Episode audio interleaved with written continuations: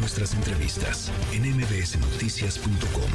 Escuchas a Ana Francisca Vega.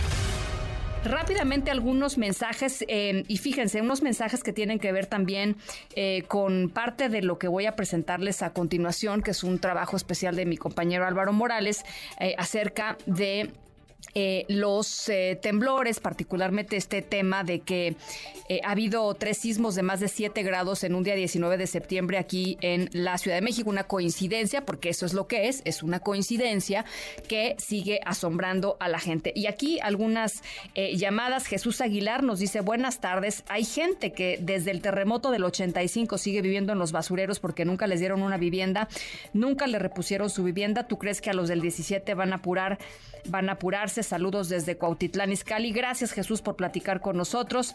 Em, por acá eh, tenemos también otra información. Dice Luz, Em, yo viví el terremoto del 85, me tocó, me tocó en el paso a desnivel del metro Xola, vi caer edificios a mi paso, eh, en mi paso a mi trabajo, yo entraba a las 7.30 de la mañana, había tomado un taxi impresionante, quise ser voluntaria, pero tenía mucho trabajo, tenía que seguir. Al día siguiente volvió a temblar cerca de las 8 de la noche, voluntarios quedaron atrapados. Viene a mi mente el metro San Antonio Abad por los edificios de las costureras, a partir de ahí mi México dio un cambio total. Eh, gracias Luz por compartir este testimonio con nosotros por platicar sobre esto con nosotros. Eh, muchísimas gracias. Em, gracias por todo pues por eso, por compartir cachitos de su, de su vida con nosotros. Eh, vamos a escuchar, ¿les parece el trabajo de Álvaro Morales? México ha tenido tres sismos con intensidad mayor a 7 grados en la escala Richter en un día 19 de septiembre, una coincidencia de la cual no se tiene registro previo en la historia de nuestro país. 19 de septiembre de 1985, a las 7 y 19 de la mañana el terremoto interrumpió la señal. Interrumpir, perdóname Karina, te vamos a interrumpir, le pedimos mantener, manténgala acá. Esto ha sido suficiente para provocar pánico y especulación en los mexicanos que le han puesto el nombre de el mes de los temblores a septiembre. Desde ciclos lunares y el movimiento de los astros hasta malas vibras conjuntas, el pánico a los temblores ha llevado a toda clase de teorías de por qué tiembla y por qué ha temblado tanto en el mes patrio. Como lo señala el doctor Carlos Valdés González del Departamento de Sismología de la UNAM, aunque sí existe una llamada temporada de sismos que incluye a septiembre, esto no significa que el mes patrio tenga más incidencias sísmicas que otros meses o que tenga las incidencias sísmicas de mayor intensidad.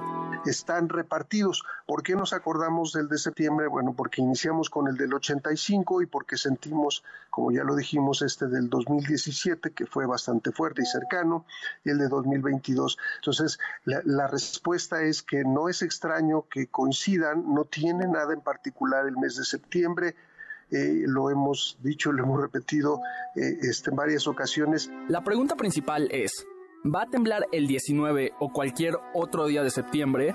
Y la respuesta es sí y no. No, corro, no, grito,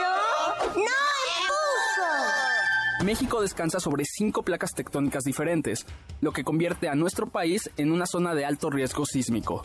Por supuesto que va a temblar en México el 19 de septiembre y el resto del mes y el año también. En México se registran entre 40 y 60 sismos al día, la gran mayoría de ellos de una intensidad imperceptible para las personas. Esto no significa que no habrá un movimiento sísmico notable hoy o cualquier otro día de septiembre, solo que es tan probable o poco probable que pase hoy como cualquier otro día pues la propuesta es no creer en que alguien dice que sí porque la luna está de color roja o rojo, porque si empezaron a ladrar los perros, no, no tiembla porque hay un calor todavía en la parte más interna del planeta que es el núcleo y este gran calor va moviendo la roca de una manera muy lenta hasta llegar a la superficie, mueve las placas tectónicas y estas placas tectónicas en sus bordes interactúan unas con otras. En otras palabras, no importa que Venus esté en retrógrado ni que la Luna esté un cuarto de llena, ninguna de estas es una señal de que se avecina un movimiento sísmico. Según la UNAM, las probabilidades de que un temblor de tanta intensidad se dé tres veces en el mismo día son diminutas. Las probabilidades de que esto pase cuatro veces son incluso menores. Esto, por supuesto, no significa que no sea posible, solo que sería una verdadera anomalía estadística.